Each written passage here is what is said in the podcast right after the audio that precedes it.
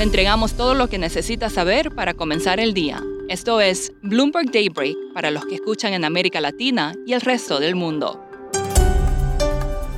Buenos días y bienvenido a Daybreak en español. Es martes 5 de julio de 2022. Soy Eduardo Thompson y estas son las noticias principales. Tras el feriado en Estados Unidos por el 4 de julio, los futuros del S&P y el Nasdaq y las acciones europeas están en terreno negativo por temores a una recesión, mientras que Asia cerró al alza. El dólar se fortalece y el euro alcanzó su menor valor en 20 años, ya que inversionistas ven menos posibilidades de que el Banco Central Europeo eleve las tasas esta semana. La secretaria del Tesoro de Estados Unidos Janet Yellen y el viceprimer ministro chino Liu He hablaron sobre sanciones y aranceles en una videollamada. Esto después de que se informara que el presidente Joe Biden quiere retirar algunos. Liu dijo que el levantamiento de los gravámenes y el trato justo a las empresas chinas son puntos de preocupación. Estados Unidos calificó las conversaciones de sustanciales, pero no mencionó los aranceles ni las sanciones. Dijo que la guerra y las prácticas económicas de China fueron el tema central. Siguiendo con la guerra, Rusia alcanzó acuerdos para exportar granos desde regiones ocupadas de Ucrania a países como Irak, Irán y Arabia Saudita. El banco de inversión Morgan Stanley dijo que la economía de Estados Unidos se encuentra en medio de una desaceleración peor de lo esperado, pero que los resultados corporativos más que los riesgos macroeconómicos dictarán la dirección de las acciones. El billonario Bill Ackman, por su parte, dijo que la Reserva Federal debe subir las tasas hasta el 4 o 5% de aquí al próximo año, lo que sería suficiente para controlar la inflación. Citi advirtió que el precio del petróleo podría bajar a 65 dólares el barril a fin de año y a 45 a fines de 2023 si se produce una recesión. Pasando a América Latina, la nueva ministra de Economía de Argentina, Silvina Batakis, se comprometió a continuar los planes económicos del gobierno. Creo en el equilibrio fiscal, dijo Batakis tras jurar su cargo ayer. Ignacio Oliveradol, periodista de Bloomberg News, comenta desde Buenos Aires por qué el mercado está escéptico.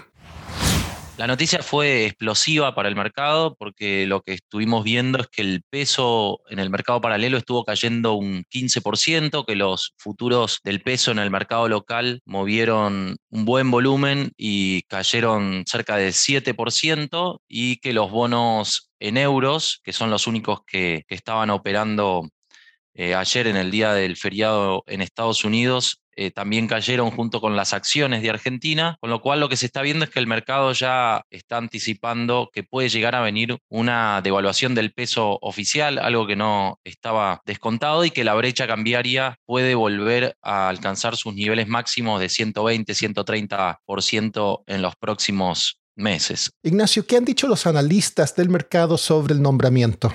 El mercado interpretó la noticia como una señal de la mayor influencia que va a tener la facción de izquierda en la coalición de gobierno. Esto significaría una política fiscal más laxa, mayor emisión monetaria, más intervencionismo y con lo cual mayores restricciones cambiarias porque se considera que eh, la ministra Silvina Batakis es muy cercana a la vicepresidenta Cristina Kirchner y era una de eh, sus principales confidentes en materia económica. Creo que un buen resumen de lo que piensa el mercado sobre este desembarco de Batak en el Ministerio de Economía, le da un título de Capital Economics, de uno de sus reportes de ayer, en el que decía Goodbye Guzmán, Hello Crisis, un poco resumiendo con esto la confianza que todavía tenía el mercado en el ministro Guzmán, como un freno a muchos de, los, de las intenciones del kirchnerismo por intervenir más en la economía o por no ser tan eh, disciplinado con el Fondo Monetario Internacional y sobre todo los efectos que pueden llegar a venir a partir de eh, este cambio de reglas de juego que puede llegar a verse en el segundo semestre, con más emisión monetaria y una política fiscal bastante más expansiva. Siguiendo con América Latina, el presidente de Ecuador, Guillermo Lazo, se dispone a anunciar cambios en su gabinete. Esto incluye el posible reemplazo del ministro de Economía y Finanzas, Simón Cueva, tras casi tres semanas de protestas indígenas. La empresa mexicana FEMSA comprará al operador suizo de tiendas de conveniencia Valora por hasta 1.200 millones de dólares, con lo cual incursiona en el mercado de Europa. FEMSA ofreció 260 francos por acción, una prima del 52% respecto al precio de cierre del lunes. Por último, la era dorada de la televisión estaría llegando a su fin. Luego que Netflix advirtió de menor crecimiento y que perdía suscriptores, los servicios de streaming como HBO Max y Peacock están cancelando proyectos en masa y los presupuestos de las cadenas han caído más de un 30%. Como dijo un agente, los días del gasto excesivo se acabaron. Eso es todo por hoy. Soy Eduardo Thompson. Gracias por escucharnos. Para conocer todas las noticias que necesita para comenzar el día, revise Daybreak en la app Bloomberg Professional, donde puede personalizar las noticias que desee recibir. También puede suscribirse a la versión solo audio en Spotify, Apple Podcasts o la plataforma de su preferencia. Eso es todo por hoy. Escuche de lunes a viernes Bloomberg Daybreak.